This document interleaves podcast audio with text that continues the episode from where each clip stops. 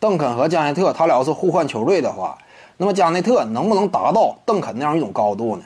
问这个问题呢，言外之意啊，也就是说什么呢？加内特呀，整个生涯呢，点子有点背，啊，被一支一般般的球队挑中。如果说他要是为马刺效力，在波波维奇手下的话，是不是说成就啊能够比肩邓肯，甚至超过邓肯呢？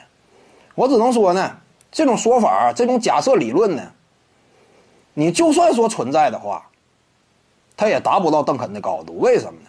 这就是加内特本身的局限性嘛。邓肯首先一点啊，论防守端的影响力，在那个年代，我们清楚，邓肯、加内特他俩主要活跃的年代，二十二十一世纪初，对不对？那个时期呢，整个联盟风气啊还没有完全调转。当时联盟当中呢，内线呢吨位力量型大有人在，就是说移动缓慢一点呢，也不是说呃特别叫事儿，因为当时就是那种情况嘛。防守三秒呢刚刚确立，因此对于联盟整个这样一种打法风格的改变呢，还需要时间去沉淀。真正说小球时代掀起呢，基本上啊，呃。那时呢，开了个头，但没有彻底掀起。真正掀起，还得说是在金州勇士队夺冠登顶之后。因此呢，邓肯、加内特他俩活跃那个年代，对于防守的要求啊，尤其内线。其实邓肯的防守一点都不次于凯文·加内特，尤其考虑到当时那个时代背景，那会儿低位硬扛嘛，低位顶防。而且邓肯别看说呢，哎，打法风格呢，好像说有点地板流，但年轻那会儿呢，协防意识啊，身体能量啊，也都非常充沛。这是防守，而至于说决定性因素的，还得说是两者之间的进攻。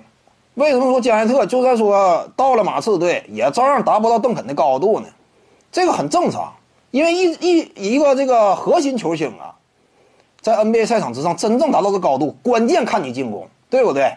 你包括历史之上顶尖的那些位，你都得看在进攻端，你得绝对有拿得出手的杀招，这样呢？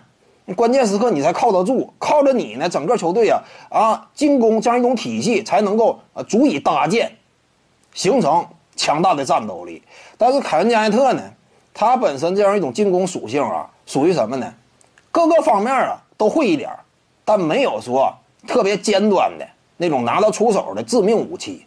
因此呢，你像加内特呀，他单独带队那会儿，关键时刻呢，一般来讲指望不上他。他场均得分呢，进攻端火力呀，相对来说也有限。